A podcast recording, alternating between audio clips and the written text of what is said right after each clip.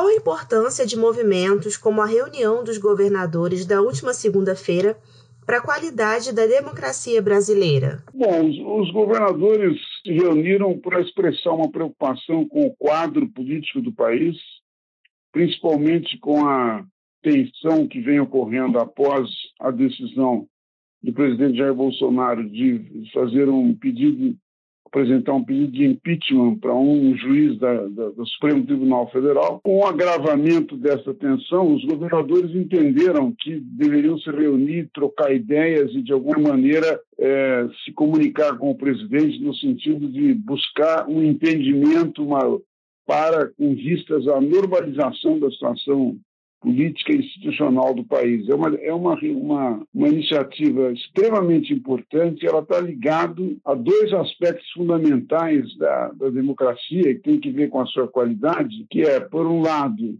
o respeito ao império da lei, e, em segundo lugar, a, a, a normalização das relações entre os diferentes poderes. Na democracia, os poderes têm autonomia, têm independência, o executivo, o legislativo, o judiciário. E quando há um agravamento das relações desses poderes que levam a um conflito que, ao invés de ser solucionado pacificamente, vai aumentando cada vez mais a temperatura e levando a, a, a possibilidade de uso de, da força, da violência, é muito grave. Então, a, a reunião dos governadores, num certo sentido, fez referência a todas essas questões de uma maneira direta ou indireta. Atualmente, muitas pessoas não se sentem representadas pelos governantes, mesmo os que ajudaram a eleger. Quais fatores contribuem para esse distanciamento? Bem, nós temos no Brasil alguns, algumas distorções do sistema de representação. O sistema de representação por eleições proporcionais de lista aberta leva a uma série de problemas que têm sido é, diagnosticados ao longo do tempo. Por exemplo, tem estados que têm mais, do ponto de vista da representação, os eleitores têm mais poder que de outros estados. Né? Além disso, você tem uma subrepresentação de alguns segmentos muito importantes da população na, nas instituições de representação, como é o caso, por exemplo, das mulheres. Fora isso, o sistema de lista aberta, em que os partidos apresentam os seus candidatos, há uma disputa de candidatos do mesmo partido disputando entre si tudo isso enfraquece o princípio da representação. Mas, além disso, há uma questão muito importante que diz respeito ao papel dos partidos políticos. Por uma série de razões, os partidos partidos políticos foram progressivamente perdendo conteúdo e perdendo principalmente contato com os seus apoiadores, com os seus, com seus militantes, com os seus eleitores. Né? Isso leva a que os partidos e o sistema político seja visto como alguma coisa muito distanciada do dia a dia e também do, do, das motivações, do desejo dos eleitores comuns de participarem da política. Eles, eles não se sentem representados em grande parte por causa, por causa desses problemas mas também porque não existem canais abertos para que eles se comuniquem com os seus representantes, com aqueles que, que elegeram nas eleições. Desta forma, a conexão representados-representantes se perde e isto agrava a crise de representação. Na sua opinião, como é possível resolver essa questão? Bom, o sistema político brasileiro demanda uma série de reformas. Uma das reformas mais importantes que pode e deve ser feita é a do, da, do sistema de representação. Eu defendo o projeto do voto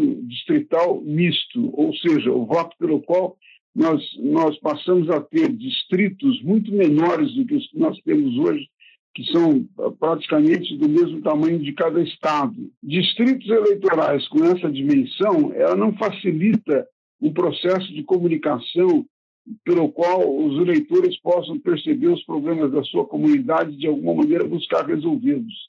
Distritos menores, é onde cada partido tem apenas um candidato para para concorrer à eleição distrital, é? É, facilita a comunicação do eleitor com os candidatos e, ao mesmo tempo, diminui os custos, o custo das campanhas, que é uma coisa muito importante no caso do Brasil, porque nós, somos, nós não somos um país que tem dinheiro para esbanjar nas campanhas eleitorais. Ao contrário, deveria haver um controle muito maior do que nós temos hoje. E para isso é preciso adotar um mecanismo pelo qual se possa baratear a campanha eleitoral. Mas o, o, a vantagem do voto distrital misto é que, além dele levar a que cada, partido indique um candidato em cada distrito, ele apresenta uma lista para o, o digamos assim, o, o, lado, a parte proporcional da eleição, porque no voto distrital misto o eleitor teria direito a dois votos, um voto para escolher o representante do distrito e um outro voto para escolher qual partido e qual lista de candidatos para as eleições proporcionais o, o eleitor prefere. Quer dizer, dá muito mais poder para o eleitor, torna ele muito mais próximo do seu representante e barateia as campanhas eleitorais. Quando existem crises institucionais, a economia costuma ir mal. O senhor pode explicar qual a relação entre política e economia? Olha, a relação é muito simples. A economia é uma política pública. A economia envolve políticas públicas de diversas dimensões. Por exemplo, o controle da inflação. Por exemplo, investimento em áreas fundamentais que permitem criar empregos. Outro exemplo, controle do meio ambiente. Todos esses aspectos que estão ligados ao funcionamento da economia envolvem decisões políticas que, em grande parte, são tomadas pelos organismos políticos do país. Em primeiro lugar, pelo, por propostas do Executivo, mas, além disso, também por decisões que são tomadas pelo, pelo Poder Legislativo, pelo Congresso Nacional. Então, desta maneira, a, a conexão que existe entre decisões políticas e o seu impacto, o seu efeito sobre a economia é, é muito forte, é muito visível. Aliás, a, a pergunta tem uma, uma indicação que é correta. Se nós olharmos a maior parte das crises políticas e institucionais que o Brasil teve nos últimos 20 anos, 30 anos, toda vez que teve uma crise política e institucional, o efeito sobre a economia afeta a inflação, afeta o investimento, paralisa decisões que são tomadas que são muito importantes para vitalizar o crescimento e, com isso, criar empregos. Né? Então, o efeito é muito visível, muito importante. Ele é imediato. Não há como separar decisões políticas de decisões que afetam a economia. São todas decisões de políticas públicas e que, no caso da democracia, estão ligadas, por um lado, a, a quais são as preferências dos eleitores e, em segundo lugar, a autonomia e a independência das instituições para tomar essas decisões.